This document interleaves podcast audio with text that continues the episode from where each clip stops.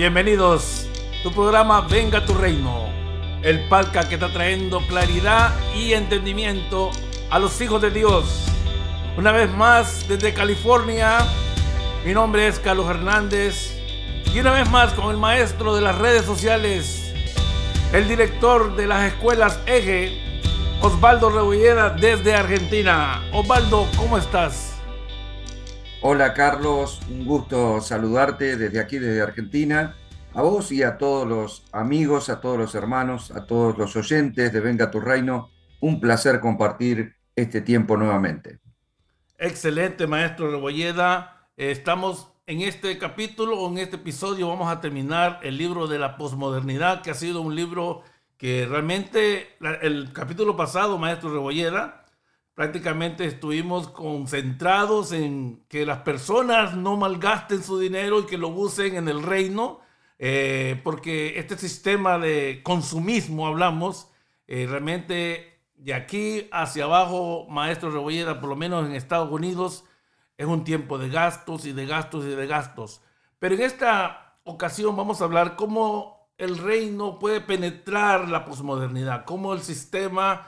Uh, el reino puede venir y meter y ser de bendición para que los hijos de Dios puedan vivir y entender lo que Dios quiere que nosotros hagamos. Ah, tú dices en el libro, maestro, que la dimensión espiritual de la verdad de Dios es eterna y bajo ningún punto de vista es limitada o apagada por el paso del tiempo o por las diferentes culturas. Hablas mucho acerca de el libro de la Biblia, cuánto tiempo fue escrito, los idiomas, pero ¿qué es lo que nos tratas de decir con eso, maestro Rebolleda? Bueno, en realidad, eh, un poco el desarrollo de ese concepto viene a raíz de las características que tiene la, la posmodernidad, o una de las características de la posmodernidad, que es la cosmovisión. La cosmovisión tiene que ver con la manera de interpretar, de ver el mundo y de ver la vida. Y por cierto, la cosmovisión de este tiempo es muy diferente a la de hace unos años atrás y mucho más si nos retrotraemos a ciertos siglos del pasado en, los cuales fue escrita la Biblia. La Biblia es la palabra de Dios y está escrita en una dimensión que es eterna. La eternidad, por otra parte, no tiene nada que ver con el tiempo. Nosotros la asociamos con el tiempo y por eso muchas veces decimos que, eh, no sé, eh, tardaron mucho en atenderme, tardaron una eternidad. La asociamos con el tiempo, pero Dios es eterno, no porque dure mucho tiempo ni porque esté vivo hace mucho tiempo. La eternidad es una dimensión. La Biblia está escrita dentro de esa dimensión, que es la dimensión eterna. Por lo tanto, igual que Dios no tiene ni pasado ni futuro, es, eterno. El tiempo habita en Dios, Dios no habita limitado por el tiempo cronos como nosotros. Nosotros tenemos un tiempo de vida en esta carne, pero ya Dios ha puesto eternidad en nuestros corazones, como dice la palabra. Si vamos a entender la Biblia, tenemos que entenderla dentro de esa dimensión, que es la dimensión eterna. Y la dimensión eterna te permite penetrar todas las culturas, no importa de qué época, no importa de qué tiempo. Hoy vivimos una cultura muy diferente a la del siglo XIX, a la del siglo XV, eh, por, mencionar algunos. Ha cambiado todo. La tecnología que eh, ha avanzado de golpe ha provocado cambios que incluso han sido para nosotros difíciles de asimilar en una generación como estuvimos hablando en programas anteriores, nosotros nacimos, quienes tenemos más de 50 años, nacimos viendo una vida familiar y una vida social muy diferente a la que tenemos hoy, porque pasamos de la, de la tracción a sangre de nuestros abuelos a, tener hoy vehículos que, que pueden este, atravesar el espacio. Entonces nos damos cuenta que todo ese cambio tecnológico, que también es cultural, nos atravesó. Y eso genera un montón de pensamientos que son nuevos y diferentes, ¿sí? Sí, maestro, qué bueno porque en el libro tú dices que las tinieblas no han dejado de avanzar, solo han mudado sus formas.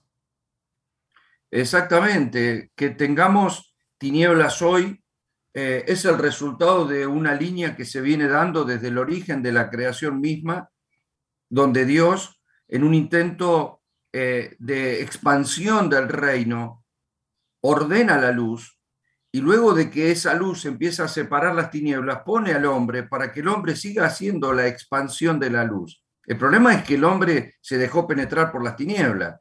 Entonces, eh, a partir de ahí, las tinieblas siempre han estado avanzando y como dice la Biblia, el mundo entero está bajo el maligno, solo que se ha disfrazado de diferentes características en el transcurso de los años. Eh, no solamente en las culturas artísticas, eh, sino también en los conflictos que ha habido en el mundo.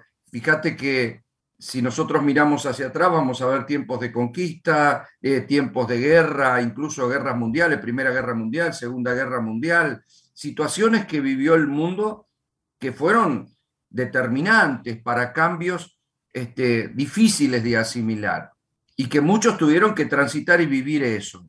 Hoy es diferente, no es eh, sino un avance permanente de las tinieblas que va mudando en sus formas pero que el único objetivo es llevar al hombre a la confusión. El problema hoy es que la confusión se transmite a través de la cultura y del pensamiento. Y hoy la globalización lo que ha hecho es hacernos que nos comuniquemos mucho más. Los seres humanos hoy absorben pensamientos de todo tipo de, red social, de, de medios de comunicación que antes no teníamos. Es decir, nosotros cuando éramos chicos estaba la radio y empezaban los programas de televisión, pero hoy los niños nacen comunicados por medio del celular, por medio de las redes, por medio de diferentes medios de comunicación. Y la comunicación genera una influencia.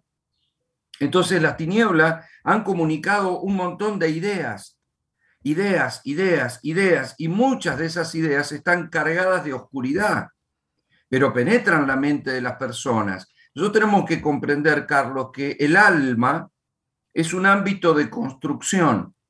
Nuestra alma está siendo construida a través de pensamientos, palabras, sentimientos, eh, experiencias, y todo eso va construyendo una cosmovisión del mundo, una manera de ver el mundo y una manera de evaluar las cosas que, de la vida. Y, esto es absorbido por todo lo que nosotros consumimos. Eh, así nos vamos unos siglos atrás, la gente culta, y se le llamaba culta porque se dejaba penetrar, se dejaba cultivar por medio de los libros, por ejemplo. Leían libros y adquirían opiniones de los filósofos, de los pensadores, eh, adquirían una manera de ver la vida. Hoy eso se ha banalizado tanto que la gente no es que adquiere pensamientos de un filósofo, adquiere pensamientos de cualquiera que se le da por escribir algo en las redes, por más tenebroso que sea, por más equivocado que esté, y hay gente que se sube a ese pensamiento y dice, bueno, sí, yo también pienso igual. Y eso es muy perverso porque eso ha quitado una identidad de razón y de cordura en la sociedad y por eso estamos viviendo lo que estamos viviendo. Excelente, maestro Rebolleda. Y hablando de sociedad, eh, tú haces un comentario acerca de la sociedad cibernética que vivimos y que realmente me gustaría que hablara un poco de esto porque dices tú que la Biblia no fue escrita en primer lugar ni para europeos, ni para latinoamericanos, ni para cualquier grupo étnico. Pero lo que me gusta es que dices, fue escrita para que el corazón del hombre reciba la vida y la luz de la perfecta voluntad de Dios, no importando qué generación, qué cultura, sino que el enfoque de Dios es para que el ser humano reciba vida y luz. Claro, cuando hoy alguien puede ver la Biblia escrita hace tantos años y pensar que pasó de moda, es porque no entiende en qué dimensión fue escrita, porque fue escrita justamente para impartirnos la vida.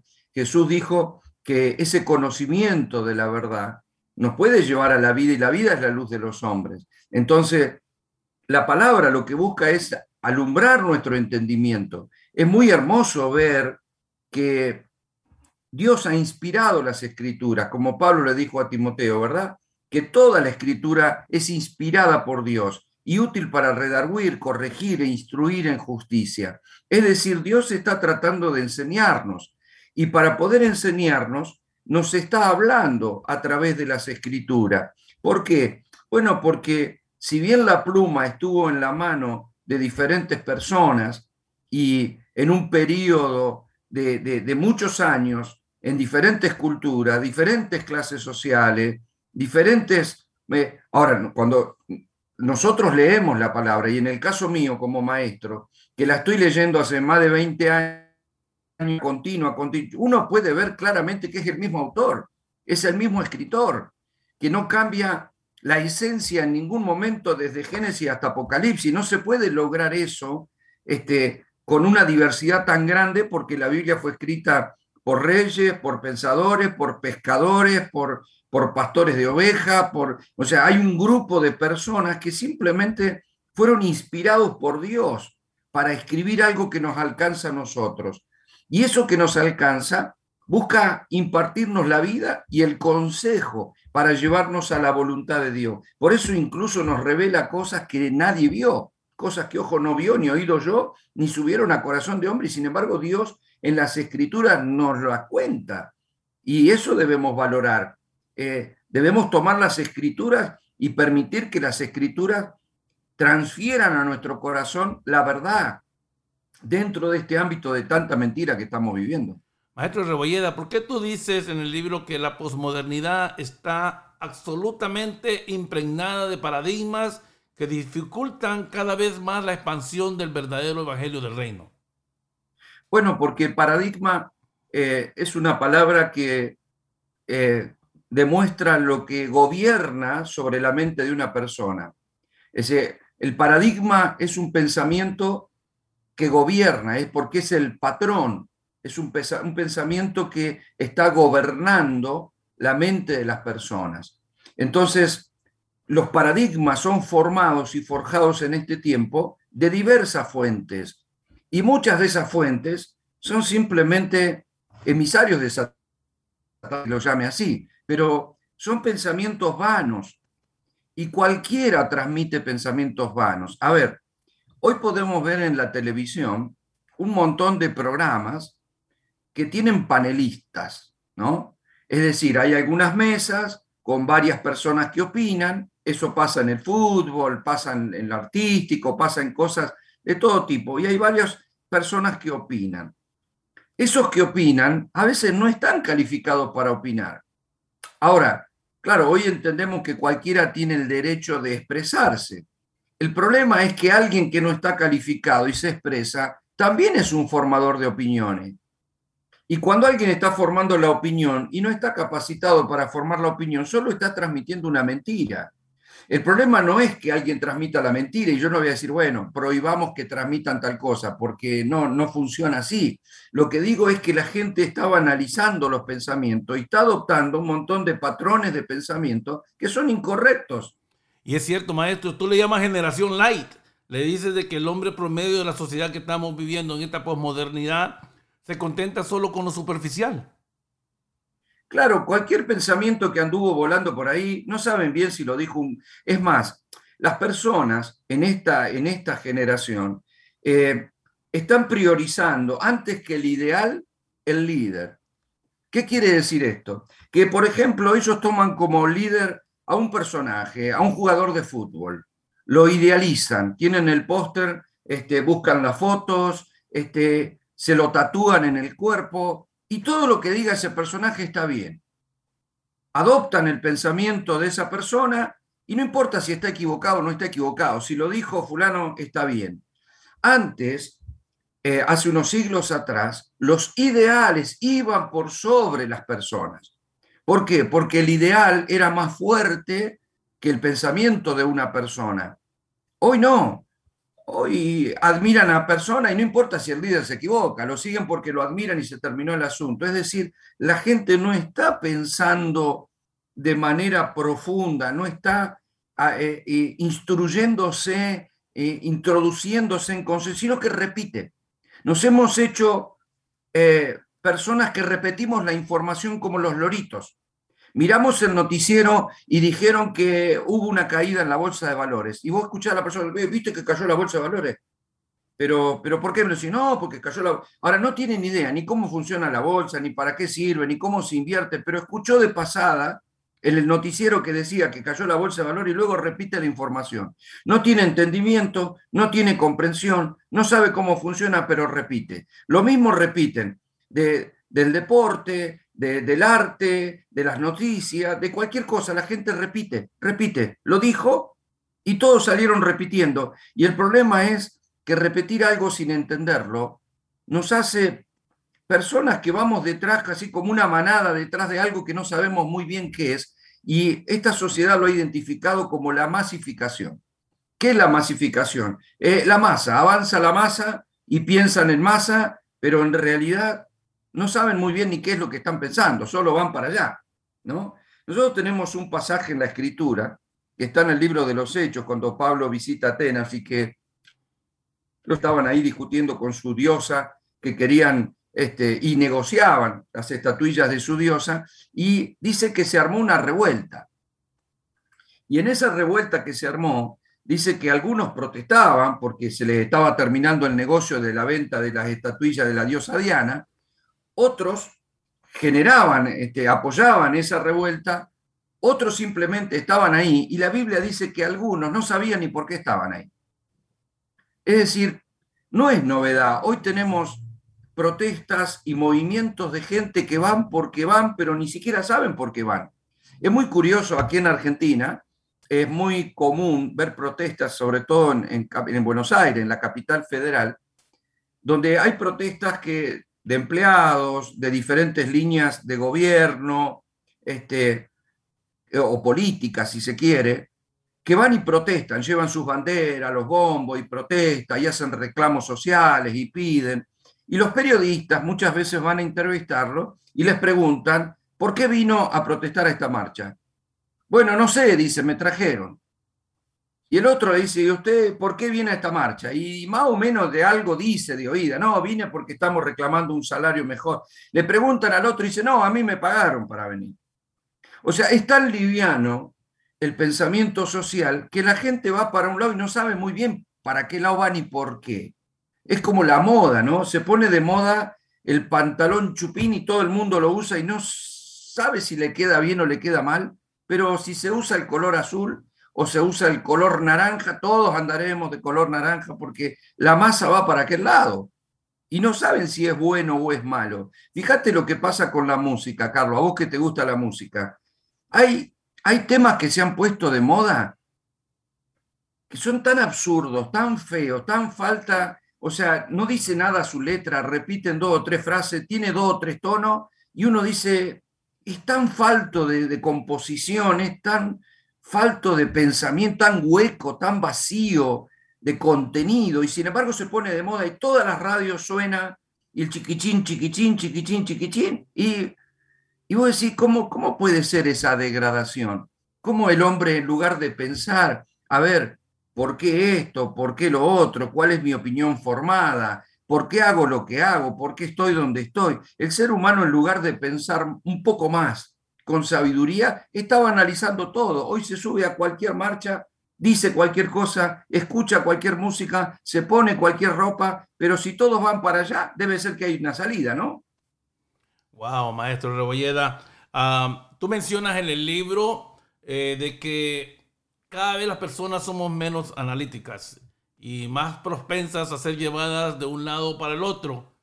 Pero hay una promesa de Dios, hay una palabra profética que dice, levántate y resplandece porque ha venido tu luz. Porque dice la escritura de que oscuridad cubrirá las naciones. Y este es un tiempo bien difíciles porque la posmodernidad está cargada de densas tinieblas y que hoy el enemigo está atacando directamente la mentalidad de la humanidad. Y no hay nada más peligroso que llamar libertad al pecado. Exactamente. Es que justamente en el origen, cuando nosotros miramos a Adán, como lo hemos mencionado, lo que le propone la serpiente es pensar por sí mismo. Es, pensar a, ver, vas a ser igual que Dios, porque vas a, saber lo que está bien y lo que está mal. Ese saber no está basado en, en la verdad, está basado en lo que vos vas a saber a tu manera lo que está bien y lo que está mal. Por eso Adán se viste y Dios le dice, ¿por qué está vestido así? No, porque está mal estar desnudo. ¿Y quién te enseñó? le dice Dios. Porque él le pregunta, ¿quién te enseñó? No, no, yo pienso que está mal. ¿Ve? Es decir, esa libertad que supuestamente Adán tiene para expresar un pensamiento es la misma esencia que hoy vemos en las personas. No, yo pienso que está bien. No, yo pienso que está. Cualquier grupo de personas que se pone a hablar termina discutiendo. ¿Por qué? Porque cada uno cree tener la libertad del pensamiento. Ustedes me preguntan, ¿pero realmente la tenemos? ¿O hay otra manera diferente? O sea, ¿qué tendríamos que hacer? ¿Prohibir y poner una sola manera de pensar? No, no estoy diciendo eso. Estoy diciendo, todos pueden razonar conforme se le dé la gana, porque la razón es el don del pensamiento. Pero una cosa es razonar y otra cosa es razonar con la verdad. Es decir, cuando dos personas discuten y uno le dice al otro, eh, yo tengo razón. No, el otro dice, no, yo tengo razón. La verdad que esa discusión es tonta. Los dos tienen razón, porque la razón es el don del pensamiento. Dios nos dio el raciocinio, Dios nos dio la capacidad de razonar. El problema no es razonar, el problema es si razonamos por medio de la verdad. Y la verdad nos la da Dios, porque los hombres tenemos un montón de razonamientos diferentes. Tenés el que piensa que está bien este, acostarse con cualquiera, tenés el que piensa que está mal acostarse con otra persona que no sea su esposa, tenés el otro que está bien que piensa que está bien acostarse con personas del mismo sexo, tenés gente que piensa que está bien acostarse con animales, hay gente que todo eso está hoy en la sociedad. Por eso te vemos tanta perversión. Y ese, ese, ese creer que tengo el derecho, eso es pecado. Ese es el pecado. Excelente, maestro Rebolleda. Estás escuchando tu programa, el podcast Venga tu Reino. El podcast que está trayendo solución, revelación a los hijos de Dios, porque el corazón del Padre es que la manifestación del reino comience en nuestra casa, en nuestra vida, en nuestras congregaciones y después podamos penetrar el sistema. Ah, maestro Rebollera, tú en el libro mencionas ciertas cosas que debemos de hacer, cómo poder penetrar. Y yo te voy a decir una y tú la puedes desarrollar más, porque dice que con los años te preguntaron, ¿cómo podemos ver la gloria del Señor? Según de acuerdo al pasaje bíblico que acaba de mencionar. Y tú dices que lo primero que se debe de hacer es tener una sana alimentación, porque el cuerpo se sana comiendo bien. Exactamente, y asociándolo al alimento como lo que Dios plantea en la escritura. No te olvides que todo esto comenzó con una mala alimentación. O sea, Dios le, pidió al hombre de todo árbol, pero que del árbol de la ciencia del bien y del mal no comiera, porque si comía esa comida, ese alimento, se podía morir. De hecho, él come, contamina su vida, porque somos lo que comemos, y esa, esa, esa contaminación no solo fue transmitida genéticamente a sus hijos, sino que ha sido el alimento. La gente se alimenta de, de, de, de cosas absurdas, de errores, de mentiras, y no lo digo juzgando a nadie, lo digo como alguien que también se alimentó mal, que también comí de las basuras del pensamiento humano, y estaba enfermo, tengo que reconocer que estaba enfermo y con una enfermedad mortal. Eso es el pecado. Entonces la Biblia te da la posibilidad de empezar a comer bien, a comer algo que te produzca sanidad a tu corazón. Y ese es nada menos que Cristo. Él dijo que comiéramos de Él, que Él era verdadero pan, que Él era verdadera bebida. A través dijo, come mi carne, bebé mi sangre. Él habló del que come de mí no tendrá hambre jamás. Él es el árbol de la vida. Él es la sustancia que debemos comer, porque la comida, a ver, si no comemos nos morimos. Y si comemos mal nos enfermamos. Entonces hoy la gente come de los medios, come de las personas, comen del grupo con que se reunió. Es decir, la gente está metiendo a su alma un montón de alimento chatarra.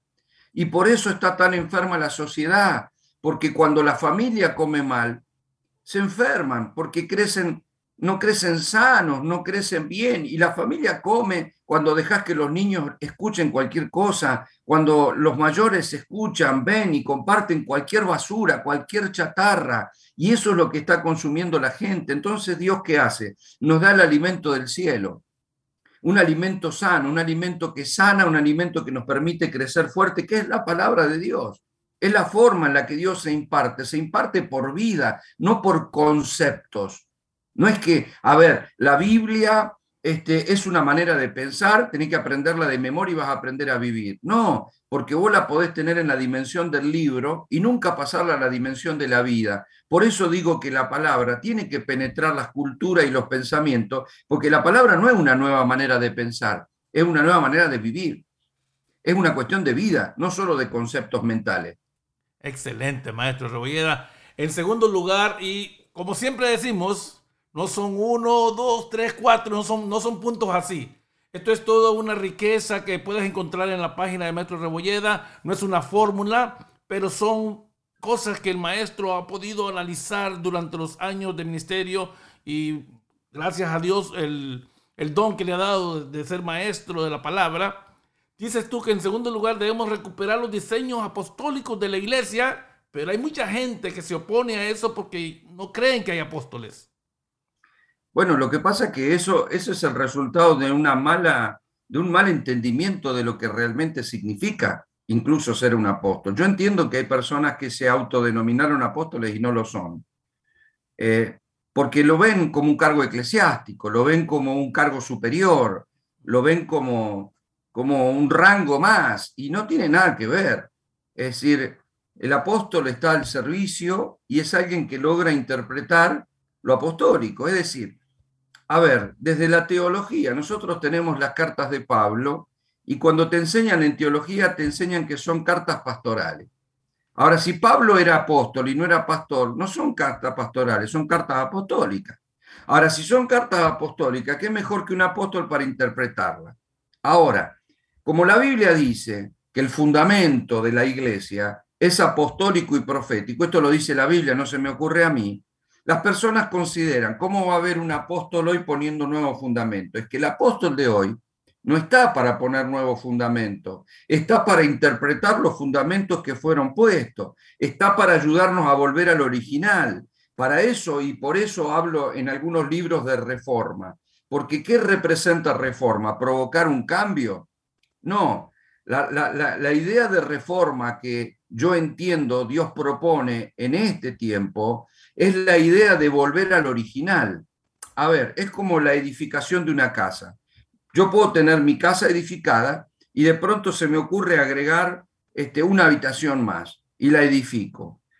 Pero eso es una reforma de algo que se me acaba de ocurrir, entonces agrego una habitación más. Eso no es la reforma que Dios propone, ni la reforma que hubo en el siglo XV, eh, sino que es la reforma de Dios hoy es volver al plan original. Es como encontrarte con una casa y mirar un plano y decir, pero acá hay algunas habitaciones que están en el plano y no están construidas. Bueno, entonces hay que construirlas. Y hay algunas paredes que se levantaron que no están en el plano. Bueno, entonces hay que derribarlas. ¿Cuál es la idea? Volver al origen de la iglesia, volver a la esencia de la iglesia, darle el gobierno al Espíritu de Dios, derribar cierto tipo de cosas que a algunos no les convienen que sean derribadas porque institucionalmente y teológicamente hay que derribar cosas para volvernos a la verdad, volvernos a la vida. No pensar que la iglesia es una institución religiosa, la iglesia es un organismo vivo. Entonces, para que el organismo vivo se manifieste, hay que derribar ladrillos que puso el hombre. Cuando la Biblia habla de que la iglesia es una roca viva o que nosotros somos rocas vivas, es porque es una cuestión de edificar con vida. ¿Dónde viste una roca viva? Y solamente es la composición de la iglesia. Ahora, si yo quiero edificar algo que tiene que ser hecho con rocas vivas, yo lo hago con ladrillo y estoy metiendo el mismo diseño humano que la torre de Babel. O sea, la torre de Babel fue hecha con ladrillo, porque a los ladrillos los fabrica el hombre, pero a las piedras las hace Dios. Tengo que entender que la iglesia está compuesta por rocas vivas, es decir, es hechas por el Señor, pero además tienen vida. Si no tiene vida, toda estructura muerta tiene que ser derribada. La iglesia ha sobreedificado un montón de conceptos que tienen que ser derribados para que nos volvamos útiles para penetrar esta sociedad. Y para eso están los apóstoles, no para tener un cargo eclesiástico o decir, bueno, llegó el gran apóstol. A ver, tenemos que dejarnos de derribar las jinetas, entregarle al Señor de pronto todo ese, ese bagaje de, creer que, que hay autoridades sobre autoridades y seamos al revés.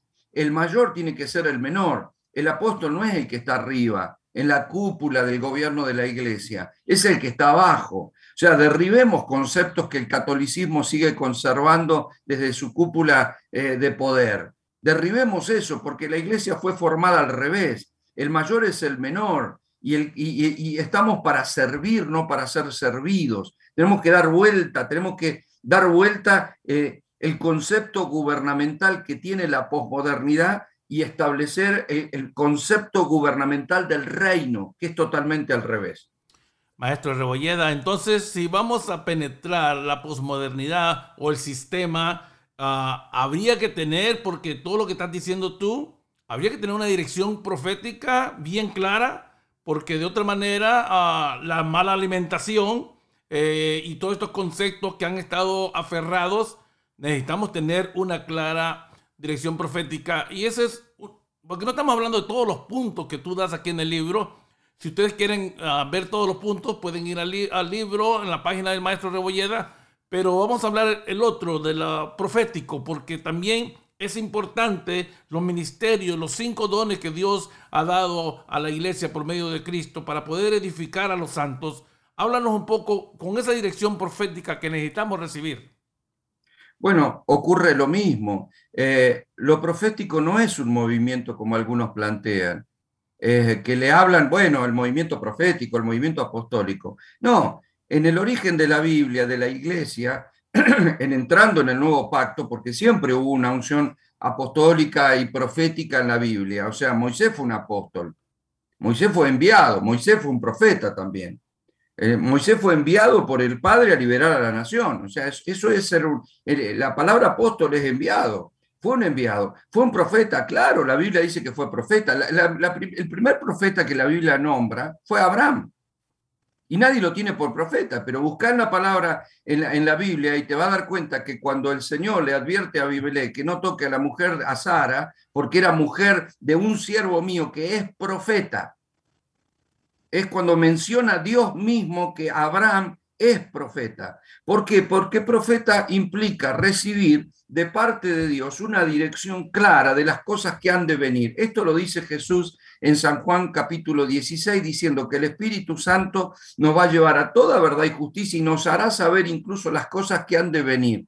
Eso es ser profético. ¿ve? Es decir, tiene que haber una dirección clara hacia dónde vamos. Cuando vos tenés en la Biblia lo que va a pasar en el final de los tiempos, vos tenés un libro profético, porque fue escrito en la dimensión eterna, por lo tanto te dice cosas que todavía no ocurrieron. Nuestro Dios nos plantea las cosas de esa manera, por eso Él dice, yo anuncio lo por venir desde el principio. Eso es profético. Quien descalifica esa capacidad de Dios de moverse en el tiempo es el que descalifica un movimiento profético. Ahora, acabo y otra vez con lo mismo. Los que más desvirtúan la verdad de Dios y de los diseños de Dios, tanto lo apostólico como lo profético, son los falsos apóstoles y los falsos profetas.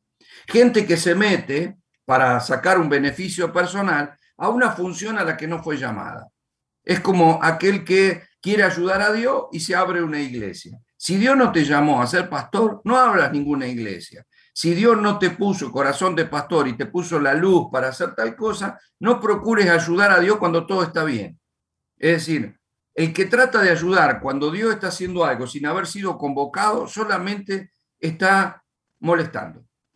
¿eh? Si yo estoy pintando mi casa y de pronto viene cualquiera queriendo ayudarme y agarra un pincel y le entra, yo le diría, mira, prefiero que lo deje, o sea, no toques nada, porque yo estoy pintando. Si yo te contrato, pintá, si no, no, no, no, no me ayudes porque estoy bien. O sea, deja que Dios haga lo que tiene que hacer con las herramientas que Él elija con la gente que determine y con el diseño que Dios determine.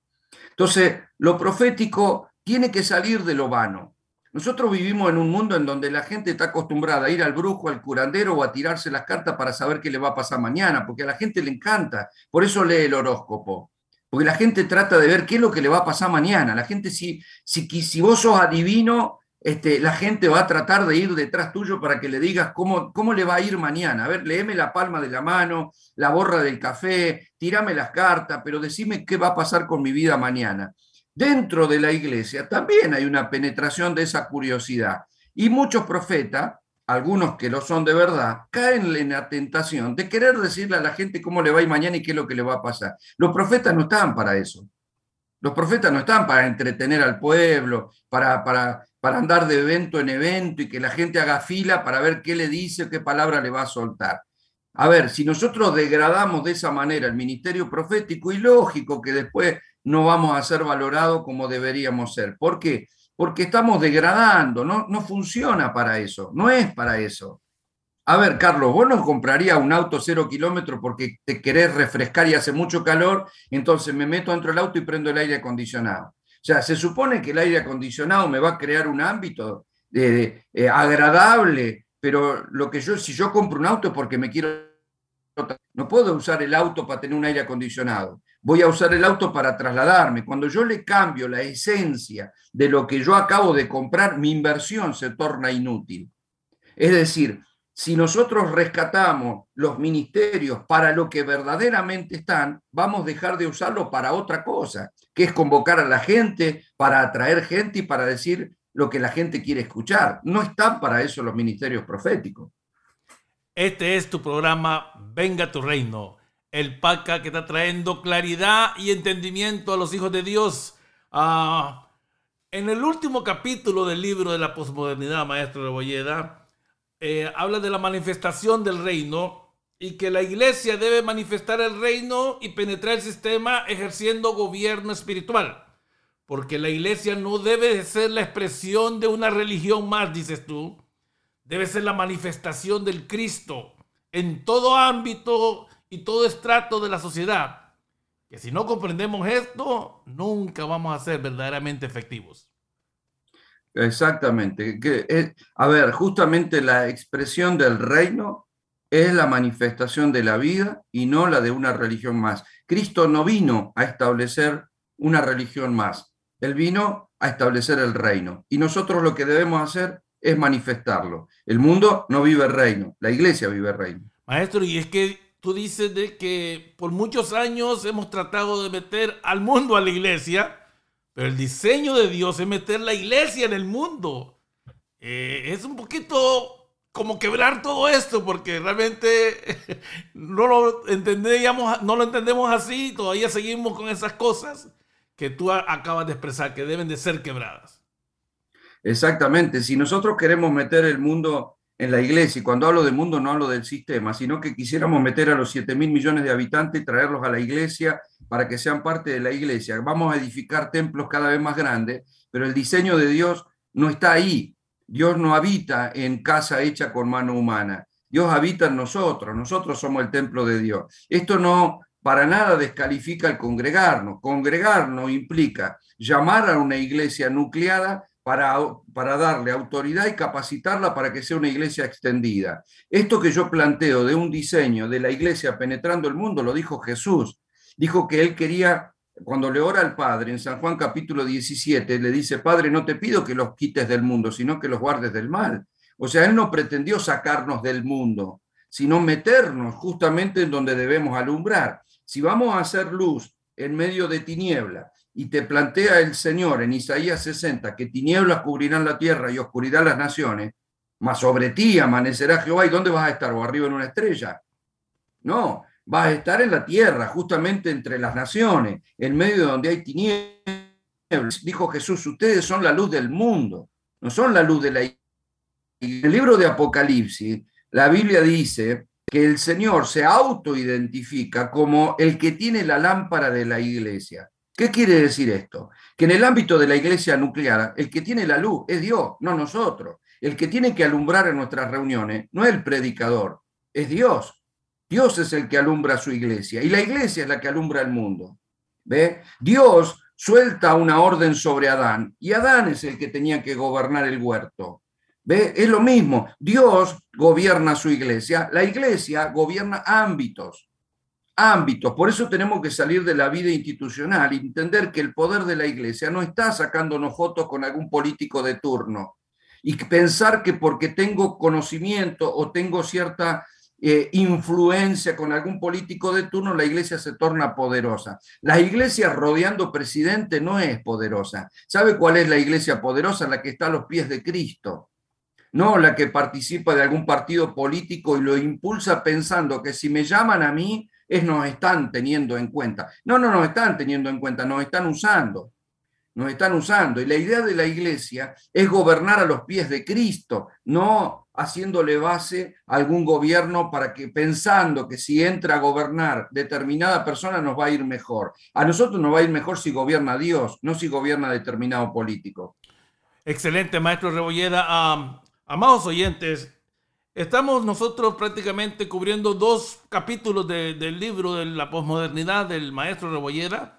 Eh, en la primera hablamos cómo penetrar el sistema, ahora cómo manifestar la iglesia en el sistema y vamos a tocar ciertos puntos porque el maestro habla de que gobernar en la posmodernidad no es que estamos hablando de gobernar personas, sino de gobernar ambientes. Y tú dices que en primer lugar que lo que debemos de hacer es que para gobernar o que poder penetrar y manifestar debemos estar bajo el gobierno del Padre.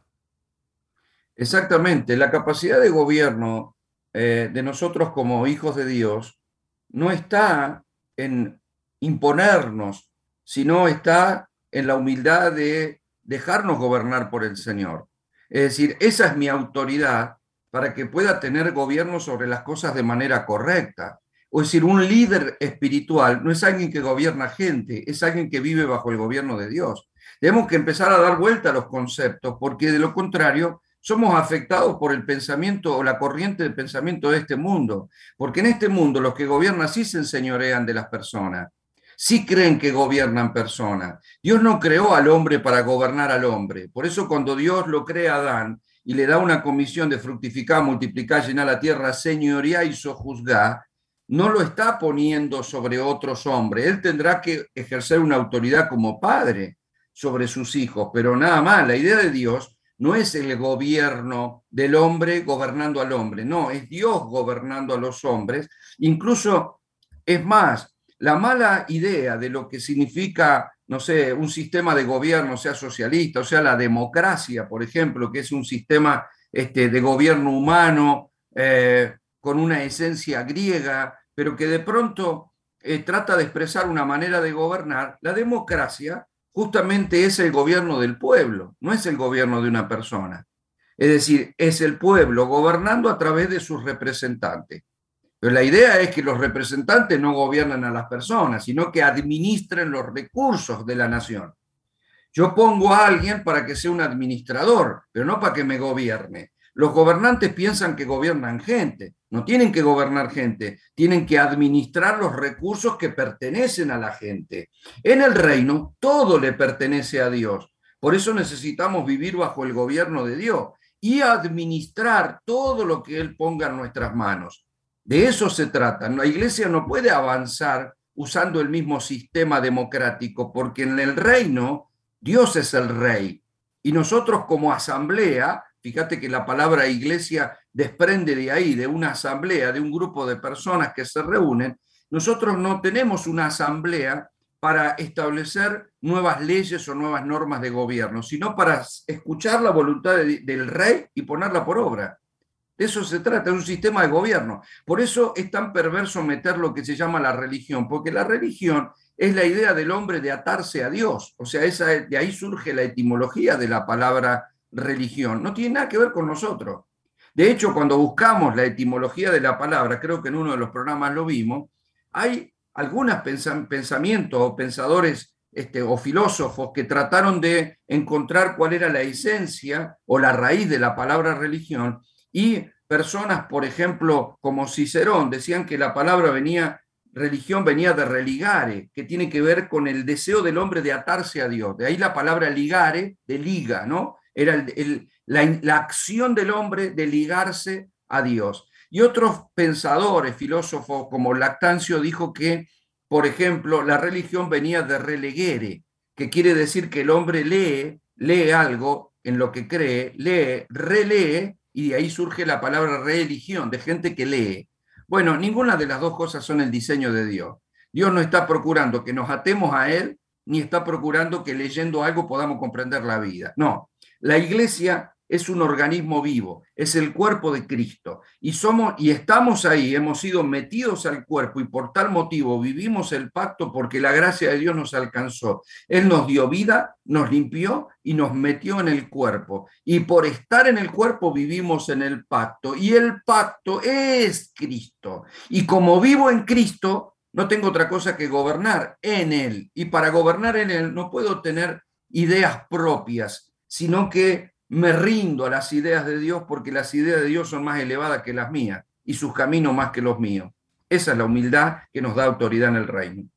Y así es, maestro Rebolleda, porque todo lo que tenemos que ver en la vida del Señor Jesucristo, la humildad, bajo dominio, bajo el gobierno del Espíritu, ah, dices tú en el libro que, bueno, todas las personas que leemos la Escritura vemos las multitudes que lo seguían, pero Él no gobernaba a las personas. Él, gobernaba ambientes, él gobernaba, él creaba ambientes de poder, de algo sobrenatural. Y yo creo que es tiempo a los, a los dones, a los talentos, a las cosas que Dios ha puesto a la iglesia para edificarla, que devolvamos el gobierno al Espíritu Santo, que pongamos las cosas en orden como debe ser y ver, ver la vida del Señor Jesucristo, lo que Él hizo, que todo lo que hacía era conectado en el misma... Eh, no había, la conexión con el Padre era tan fuerte que no podía hacer más que lo que el Padre le pedía y hacía. Maestro Reveía, ¿es así o no? Exactamente, Carlos. Mira, el mejor ejemplo es el pastoral. Es decir, un pastor de ovejas eh, gobierna el rebaño, no gobierna la oveja. Es decir, el pastor no puede hacer que la oveja piense como él quiere. Él puede gobernar el ámbito. Es decir, las voy a llevar a brevar pero lo que está gobernando es un ámbito. La oveja va dentro de un ámbito. Entonces vos podés pensar que el pastor la está gobernando. En realidad está, está gobernando el rebaño que lo está llevando a un determinado lugar, pero no está gobernando la mente de la oveja. Así también traemos el, pastor hoy en día como un ministro de la iglesia. El pastor no está para gobernar gente. a la gente la gobierna Dios. Yo estoy para gobernar ámbito. Entonces, a ver, si yo pudiera gobernar gente, diría mañana nos congregamos todos y no faltaría ninguno. O sea, yo puedo gobernar las sillas, porque yo sé que las sillas, si no las saco, van a estar ahí la próxima reunión, pero la gente, no, no tengo ni idea. ¿Por qué? Porque el corazón de las personas los tiene que gobernar el Señor. Y todo lo que no se hace bajo gobierno divino, bueno, se hace bajo imposición, manipulación, intimidación, amenaza, religión, y ahí es donde nos metemos en problemas. Así es, maestro Rebolleda. Y lo último que tú dijiste, porque esa es una asignación divina. Eso es algo que Dios puede venir y gobernar las personas. líderes que están escuchando o que van a escuchar este programa, dejemos que Dios gobierne a las personas y nosotros impartamos la palabra, la verdad, traigamos luz, ah, porque realmente el único gobierno legítimo es el que se opera desde el corazón, maestro Rebolleda. Exactamente, cuando nosotros manipulamos gente pensando que porque hacen algo eh, estoy teniendo buenos resultados o sé gobernar porque me impuse, tengo que tener cuidado. ¿Por qué? Porque Dios va llevando su iglesia desde la obra del Espíritu que va trayendo convicción y dice Filipenses capítulo 2 que Él pone en nosotros el querer como el hacer por su buena voluntad. Es decir, no es un querer o un hacer que impone un pastor, ni una iglesia como congregación, sino que es el Señor. Si no somos movidos por la gracia del Señor en nuestra vida, no estamos siendo movidos por vida, valga la redundancia, sino por ideas. Y las ideas son de la posmodernidad, las ideas son de la cultura, las ideas son de la sociedad, pero Dios no trabaja con ideas, trabaja con vida primeramente. La vida produce pensamientos sabios, alumbrando Dios nuestro entendimiento para que podamos obedecerle.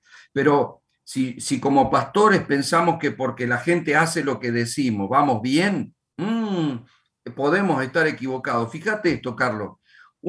Eh, recuerdo una ilustración de una mamá que dice sentó a un niño porque estaba paradito y no se quería sentar y ella lo agarra y lo siente y dice, sentate. Y el nene dice, no, no quiero sentarme. Si sentate ahí, te dije que te sientes. Y el nene se levantaba y quería correr por la sala. La madre lo vuelve a sentar y dice, sentate. Y el nene discutía porque no se quería sentar. En un momento la mamá lo agarra de los hombritos, de los brazos y lo siente y dice, sentate ahí. Y el nene dice, está bien, por fuera estoy sentado, pero por dentro estoy parado. ¿Qué quiere decir esto? Que, que hacer algo por fuera no significa que la esencia esté por dentro. Si yo me estoy portando bien porque no voy a hacer tal cosa, pero por dentro tengo ganas de hacerla, la rebelión ya está, el pecado ya está. Esto no se trata de cambiar acciones, esto se, trata de cambiar la esencia que llevamos en nuestro corazón. La iglesia es un, grupo de personas que ha cambiado su esencia y puede penetrar a un sistema eh, impartiendo esa esencia. ¿Qué es la vida? ¿Qué es la vida? No es idea. La iglesia, a ver, no debe mandar a sus predicadores casa por casa para decirle a la gente cómo tiene que vivir. Nosotros podemos penetrar el sistema impartiendo la esencia, impartiendo la vida. Y Dios es el único dador de eso. Por eso debemos fluir en la unción a través de la palabra y a través de las acciones, no conceptos, no conceptos. No se discute la Biblia. La Biblia no se discute, se imparte la vida. Y eso traerá luz a los hombres. Maestro Rebollera, eh, es algo bastante impresionante lo que dice porque ya Cristo recuperó el diseño para nosotros, el diseño divino. Y cuando estaba repasando lo que estamos hablando el día de hoy, eh, yo la palabra que tú pusiste ahí que dice, ya tenemos realmente la escuela de Adán. Eh, y si continuamos haciendo lo mismo, vamos a cometer el mismo error pero en vez de leer escuela, yo leí secuela. Y mira lo que dice la secuela. La secuela es algo de que es una obra literaria o cinematográfica que continúa una historia ya desarrollada en otra anterior. Amados, o sea, secuela o escuela, si no le devolvemos el gobierno a Adán, a, Cristo, al Espíritu Santo, vamos a cometer el mismo error porque el problema de Adán es que se quiso gobernar solo maestro? Es que sin provocar cambios, haciendo lo mismo, voy a tener el mismo resultado. Si sigo haciendo lo mismo, voy a tener el mismo resultado. La humanidad sigue haciendo lo mismo, cree que es libre para, para, para tomar sus propias decisiones, pero es una libertad que cada vez la sujeta más a la esclavitud. Entonces, el ser humano lo que tendría que hacer es detenerse, volverse al Creador y decir, Señor, decime cómo vivo, porque la idea de Dios es guiarnos a toda verdad y justicia. Y si yo me sigo guiando por mis propias ideas, voy a seguir haciendo las cosas mal. Esto pasa en la vida de una persona, pasa en una familia y pasa en el mundo. Por ejemplo, yo caminé sin Dios en esta vida. Yo decía que creía, no es que no creía. Yo creía, pero creyentes hay muchos. Ahora que sean renacido y que vivan en Dios es otra cosa. Yo decía que creía y hasta tenía una medallita con la carita de Jesús y si vos me preguntabas quién era Jesús te iba a contar la historia porque me la habían contado desde chiquito, pero vivía bajo mis propias ideas. ¿Qué eran mis ideas? Y yo hacía lo que creía que estaba bien y yo decía a quien quería imponerme otra cosa, yo soy libre.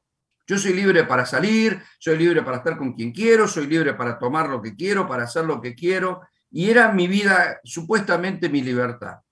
Ahora, yo estaba cautivo de mi supuesta libertad. Una cautividad que me iba llevando a la muerte. De hecho, intenté quitarme la vida porque no encontraba una salida. Esto basándome en mis propias ideas. Lastimé gente, me lastimé a mí mismo, me equivoqué muchas veces, tomé decisiones equivocadas, pero en, muchas ocasiones. Ahora, cuando yo conocí a Dios, me di cuenta que él es el Señor, que las ideas de Dios son buenas, agradables y perfectas, y que para conocerla tengo que derribar fortaleza, argumento y altivez, y que me tengo que dejar de guiar, que no tengo que ser tan bruto. Si yo manejé mi vida y la choqué en todas las esquinas, ahora deja que maneje Dios, deja que Dios me diga por dónde. Señor, quiero obedecer tu voluntad, no porque soy un religioso, sino porque cuando hice mi voluntad me equivoqué. Entonces ahora quiero hacer la tuya, porque cuando quise hacer la mía, creyendo que era libre, solo era un esclavo de Satanás. Entonces Dios te libera y te conduce. Si los seres humanos hicieran eso, en lugar de creerse los libres pensadores que están llevando al mundo a la derrota, porque el ser humano ahora se supone que es más sabio que nunca, que tiene ideas de, conservación del planeta y lo está destruyendo. Vos, vos te das cuenta la, contraparte de todo esto. Hoy se habla de la ecología, del calentamiento global, de comer sano, de, o, sea, hoy se habla de no contaminar, amemos el planeta, pero si lo estamos contaminando más que nunca, si lo están destruyendo más que nunca, si están haciendo lo pero peor hoy en este siglo que nunca. ¿Y de qué hablan entonces? Están hablando tontera, están diciendo lo que no viven. Así son las personas sin Dios. Yo también estuve ahí. Hablaba lo que no entendía, decía lo que no sabía y vivía lo que no veía. Entonces me iba mal. Hoy tengo la luz de Dios. Y cuando alguien se deja guiar por los diseños divinos, todo cambia. Lo mismo pasa con una familia e imagínate lo que pasaría, porque en la Biblia bien nos relata el asunto, lo que pasaría con una nación que tuviera gobernantes que no solo asuman un cargo poniendo la mano sobre la Biblia para jurar, sino que se dejaran guiar por Dios. ¿Ustedes saben lo que sería esa nación? ¿Te imaginas, Carlos, una nación gobernada por el Señor? Dios mío, tenemos el ejemplo de Israel. Cuando Dios la gobernó, le iba extraordinario, le iba extraordinario. Cuando se apartaban del gobierno de Dios y empezaban a hacer las cosas a su manera, les iba mal. Eso es lo que se está repitiendo desde Adán, como vos decís, es la misma secuela, ¿eh? o escuela, es lo mismo, es lo mismo, se viene repitiendo la misma historia y hasta cuándo. Yo le diría a los oyentes, ¿hasta cuándo? ¿Hasta cuándo van a seguir queriendo gobernarse solos y repitiendo la misma receta? Se les está quemando la torta todos los años y cada vez que celebran el cumpleaños dice, bueno, este año va a ser un año que me va a ir mejor. Y vuelve a ser lo mismo que el año anterior. ¿Hasta cuándo? ¿Por qué no volverse a Dios y cambiar de verdad el rumbo de la vida? Excelente, maestro Rebolleda. Amados oyentes, tu programa Venga tu Reino. Estamos casi llegando al final de este capítulo, de este episodio del libro de la posmodernidad. maestro Rebolleda, entonces, si queremos penetrar y manifestar el sistema, el sistema religioso no lo va a lograr. Eh, tú dices en el libro de que la iglesia del reino, la que se determina caminando, por una revelación, que habla del amor de Cristo, que hablamos desde la gracia, y eso no es un evangelio light, sino que más bien estamos buscando la revelación, porque aunque seamos pocos, vamos a hacer proezas bajo la unción del Espíritu. Claro que sí, porque se trabaja desde la vida y no desde los conceptos. Entonces lo que la iglesia imparte es vida y luego la vida se manifiesta. Eso es muy poderoso, eso es muy poderoso. Ese poder que tiene la iglesia eh, no lo tiene ninguna institución religiosa. Es decir, la idea, la idea de la expansión del reino es poderosa porque es por vida. Y, si nosotros comprendemos eso, nos vamos a dar cuenta de que hablar del amor, eh, de que hablar de Dios no es débil ni es light, es mucho más poderoso. El reino es mucho más exigente que una iglesia religiosa y estructurada y legalista, porque una iglesia legalista llena de leyes que cumplir y las exige. Pero ¿sabe cuál es el problema? Que logra cambiar hechos, pero no cambia la esencia. La iglesia hace al revés. La iglesia verdadera, la iglesia del Espíritu, cambia la esencia y por eso Dios demanda fruto. Cuando vos estás demandando fruto, no estás demandando acciones diferentes. Lo que estás haciendo es diciendo que el fruto se produce porque antes hubo una concepción de vida. Un limón da limones no porque se esfuerza, tratando de modificar las manzanas en limones. No, es un limonero. Entonces va a dar limones por naturaleza. Es más, es un placer para un limonero dar limones, porque esa es su esencia. Difícil sería que un limonero te dé manzana. Entonces, ¿cuál es la idea? Y la idea es que cuando alguien lo ves por la calle caminando y cumpliendo una religión, el tipo vos lo veas haciendo ciertas cosas, pero el problema es que su corazón cabalga por otro lado. La esencia de la iglesia verdadera es que es santa por dentro, es decir, yo no quiero pecar, no es que, además, el pecado puede ser un accidente, ¿ve? porque hice algo, porque dije algo, porque me, lo reconozco que estuvo mal, pero no era lo que yo quería, porque si vos me preguntás lo que quiero es hacer la voluntad de Dios, eso es lo de adentro, y luego se manifiesta en fruto. Y el fruto es lo que nos va a dar a conocer a este mundo. La paz, la paciencia, el gozo, la confianza, la mansedumbre, la templanza, la benignidad y la fe.